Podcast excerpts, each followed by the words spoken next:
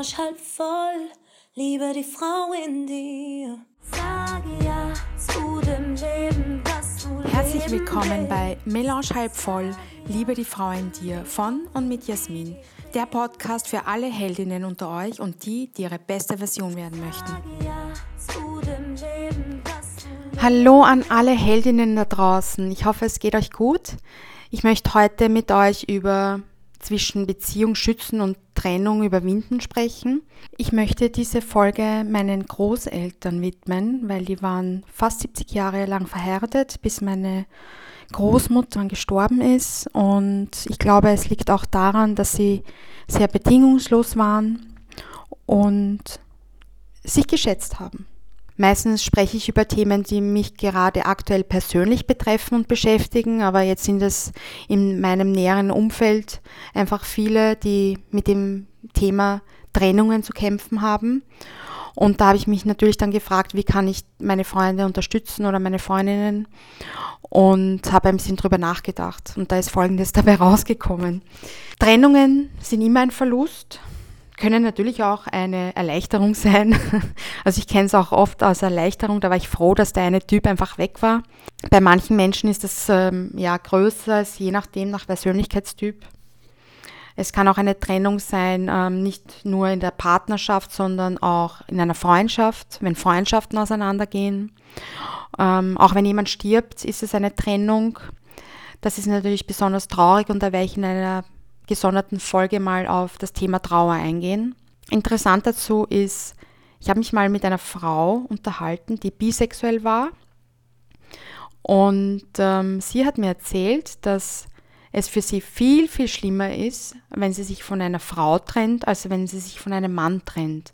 Weil wenn sie sich von, einem, von einer Frau trennt, dann ist der Schmerz viel größer, viel größere, stärkere Gefühle, viel inniger, intensiver. Das Band ist einfach stärker. Da habe ich mir halt dann gedacht, oi, die armen Männer. ja, und dann habe ich mich natürlich jetzt da eben gefragt, welche Punkte sind es eigentlich, die zu einer zu einem Beziehungsausführen. Und da bin ich auf sechs Punkte gekommen. Punkt eins sind Bedingungen. Wir stellen auf Bedingungen schon unterbewusst. Der Mann muss so und so viel verdienen. Der Mann muss so und so viel Zeit für mich haben. Er muss mich zu einem äh, Candlelight-Dinner ausführen. Er muss mir eine Reise schenken. Ähm, er muss das und das für mich tun. Oder auch an Frauen werden sehr viele Bedingungen gestellt. Die Frau muss schön sein, schlank sein, gut angezogen sein, herzlich sein, und so weiter und so fort. Also sehr viele Bedingungen. Das sind also auch Erwartungen von meiner letzten Folge, Erwartungen. Man wartet dann, dass sich bestimmte Dinge, die vielleicht der andere nicht so erfüllen kann, ähm, eben ereignen. Und ich glaube, diese Bedingungen, die sollte man überdenken und da komme ich gleich zum Punkt 2, zur Kommunikation. Man sollte darüber sprechen. Man sollte über seine Gefühle reden. Und alles, was ich hier bespreche, erfordert die Bereitschaft und die Offenheit von beiden Partnern, von beiden Seiten, ob es in einer Freundschaft ist, in einer Beziehung, egal wo, wenn man nicht offen und ehrlich mit dieser Sache umgeht und bereit ist, darüber zu sprechen, dann funktioniert es nicht. Da kann ich mit der Wand auch reden. Punkt zwei eben Kommunikation. Reden, reden, reden. Das sagen ja auch Pärchen, die schon ewig zusammen sind. Die sagen immer, redet über eure Probleme, redet ähm, über eure Gefühle, und laut Statistik heißt es, glaube ich, nach zwei, drei Jahren oder so, da redet man kaum noch über die Beziehung oder über seine eigenen Gefühle. Man fragt den anderen kaum noch, wie es einem geht, was er fühlt. Man ist beschäftigt mit Kindern oder Organisation des Alltags und anderen Dingen.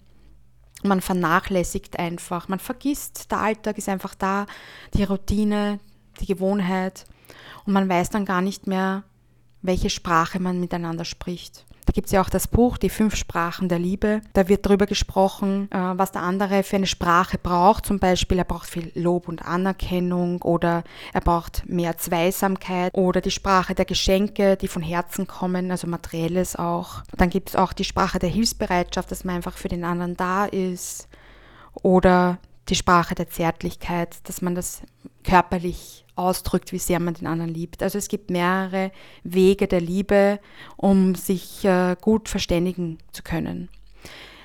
Dann kommen ähm, wir zu Punkt 3, wenn man eben nicht genug miteinander redet, wenn die Bedingungen nicht erfüllt werden, dann kritisiert man viel. Man fängt an, sehr viel zu kritisieren.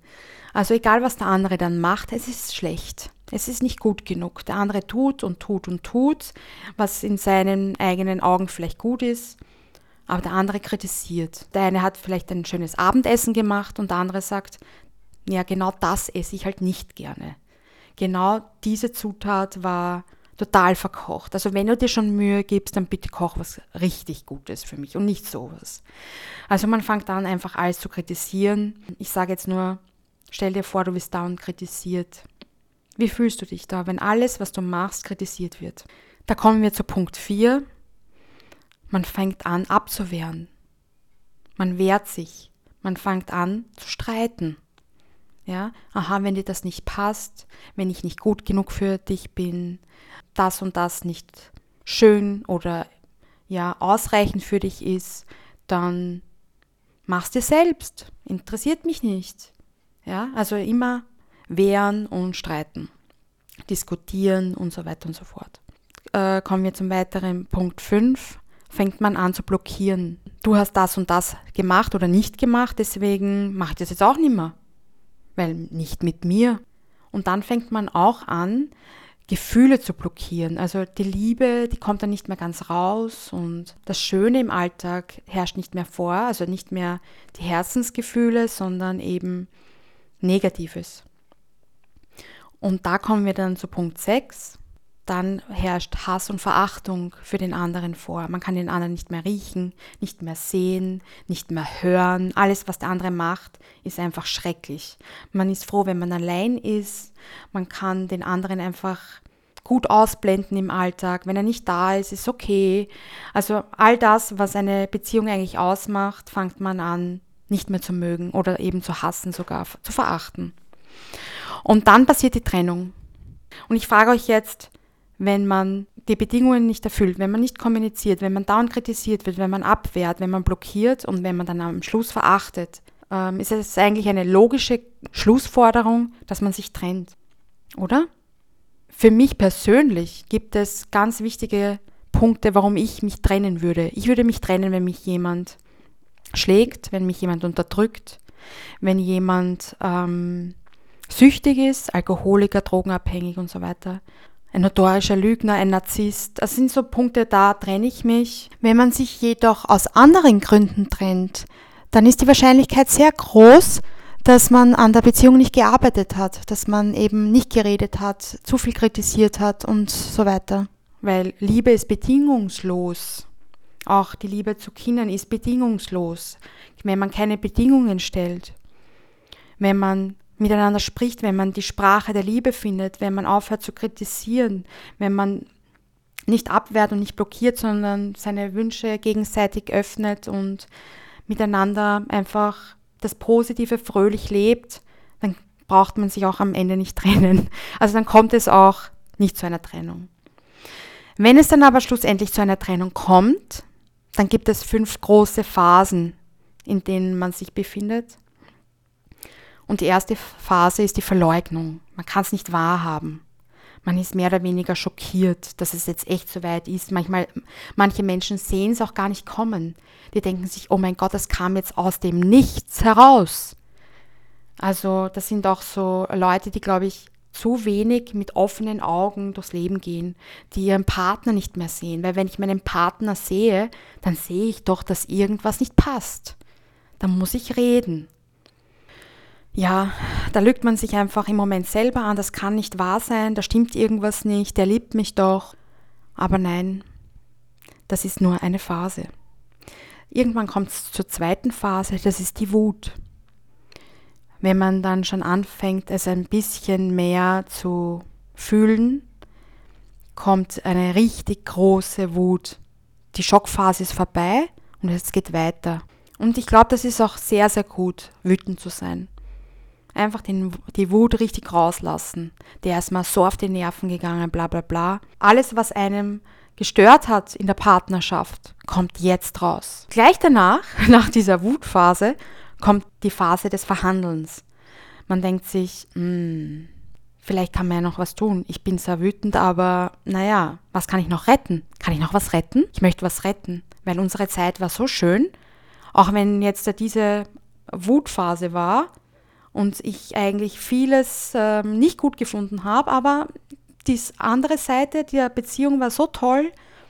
Ich möchte diese jetzt äh, weiterleben und so weiter und so fort. Und da denke ich dann immer daran, da wird ein Gulasch aufgewärmt, bis man draufkommt, na, das passt nicht. Und dann wird man, Punkt 4, vierte Phase, depressiv.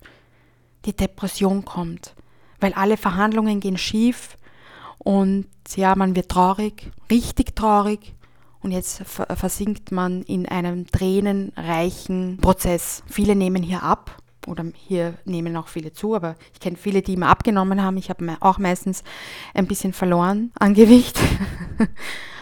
Das ist so immer die schlimmste Phase, dieses Traurigsein. Es war für mich immer sehr, sehr schnell vorbei. Ich bin ein Mensch, der nicht lange traurig ist. Nach der depressiven Phase kommt es endlich zur Akzeptanz. Man akzeptiert es einfach. Das Leben geht tatsächlich weiter. Oh wow. Und man sieht die Sache dann weiterhin positiv. Und ich denke mir da, hier ist genau der Punkt, wo man sich diese Sinnfragen stellen kann.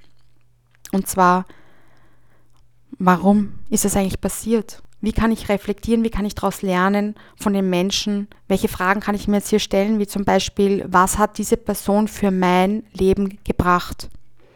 Auch wenn du jetzt sagst, na, diese Person hat mir nie was gebracht. Oh ja, jede Person, die du in deinem Leben getroffen hast und vor allem mit der zusammen warst, hat dir was gebracht, weil nichts in deinem Leben ist sinnlos. Alles passiert mit Sinn. Was wäre das dann sonst für ein Leben? Weil du hast ja auch einen Grund gehabt, warum du mit demjenigen zusammen warst. Was ist jetzt anders? Was hat dich verändert? Was hat dein Leben verändert? Diese Fragen kann man sich dann, glaube ich, nach der Trennung auch gut stellen. Vielleicht ist es auch ein bisschen ein Loslassen lernen, den Selbstwert erkennen, welchen Schritt möchtest du im Leben als nächstes gehen, deinen Sinn für die nächste Lebensphase entdecken. Da ist es ganz, ganz wichtig, dich nicht selbst anzulügen. Hier ist es beinhart ehrlich zu sein, zu dir selbst, ganz, ganz wesentlich. Also frag dich ganz ehrlich, was möchte ich, wo war ich, wohin möchte ich, was hat mir diese Beziehung gebracht, was habe ich für mich erkennen können, welchen Sinn hat das und das gehabt. Lass es einfach sacken, denk drüber nach, schlaf drüber nach, das bewirkt sowieso immer Wunder bei mir. Ich habe auf jeden Fall dann noch eine Idee zur Umsetzung für alle, die sich getrennt haben. Freue dich ganz, ganz arg auf das, was jetzt kommt fang an zu flirten und denk dran, das ist dein Leben und wir haben nur das eine. Wir haben nur das eine Leben.